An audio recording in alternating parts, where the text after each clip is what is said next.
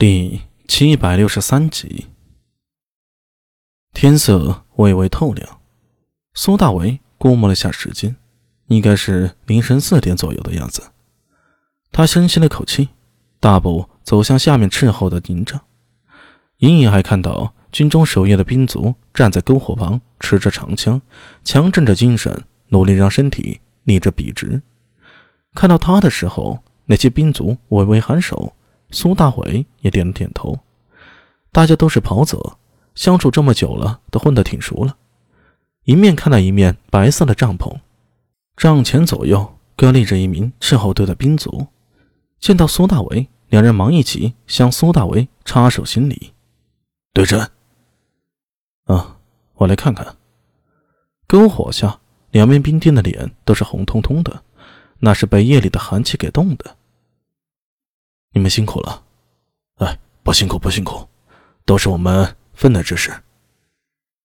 苏大为上去拍了拍他们的肩膀，左边一人机灵的替他掀起了帘幕，他微微一低头，钻进了营帐。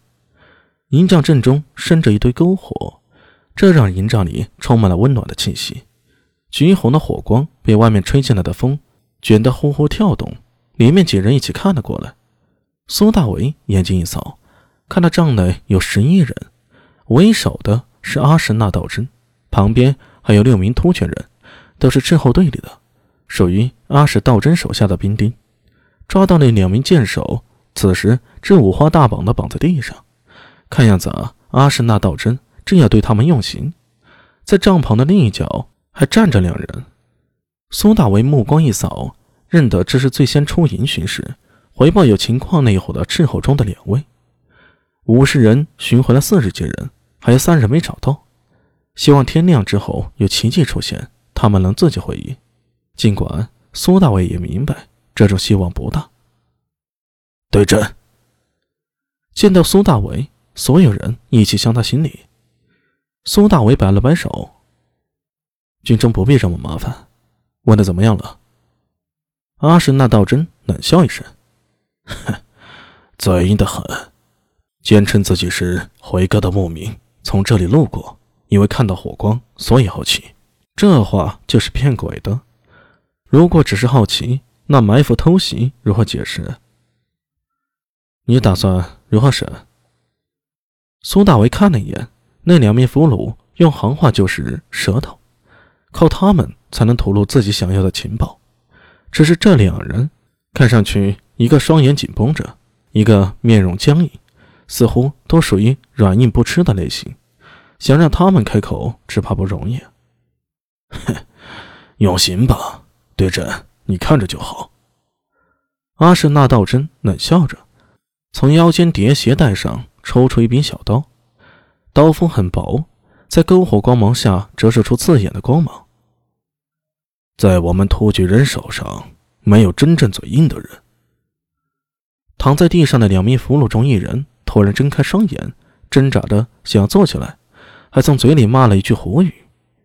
苏大为一愣，以及阿什纳道真脸色急变，双眼陡然赤红，一副被激怒的样子。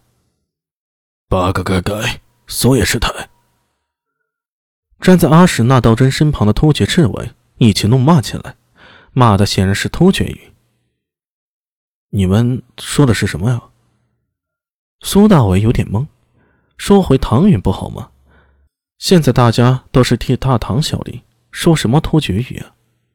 这话刚出口，就见阿史那道真手腕一翻，那柄小刀在他掌中一个旋转，向着骂胡语那名俘虏脖颈刺去。那人面无惧色，闭上眼，扬起脖颈，竟然是一副要引颈就错的样子。啪！阿史那道真的手腕陡然被抓住，他惊愕的回头。看到苏大为平静的脸，伙长不要着急。苏大为说着，另一只手将他手里的小刀拿了过来，反手插回阿什纳道真的叠鞋袋中。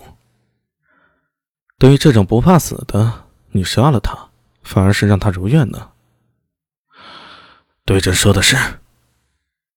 阿什纳道真胸膛急剧起伏了几下，终于冷静下来，有些羞愧的向苏大为插手道。我先行误了事。不要紧。他刚才说的那句是什么？苏大为好奇的问道。这一问，阿什纳道真脸上露出尴尬之色，一时僵在那儿。身旁的突厥赤卫也一个个脸色古怪。张鹏一脚两名侍卫中，一个身形瘦小的青年开口道：“队长，刚才那胡人骂火长，说他不配做突厥人，愧对长生天。原来是拿身份说事儿啊！难怪阿什那道真被激怒了。”苏大为多看了那青年一眼：“你叫什么？”回队长，在下王孝杰，属于第三伙。我们的火长还没找到，一时心急，所以在这里等候。苏大为点了点头，心想这人倒是谈吐不俗，一句话能把事情都交代清楚。他想了想，对阿什纳刀真说道：“这两人不要放在一起。”什么？我说分开审。苏大为说着。朝着地上那一名面容坚毅的俘虏一指，冲王孝杰道：“你把他带到别的营帐审问。”是。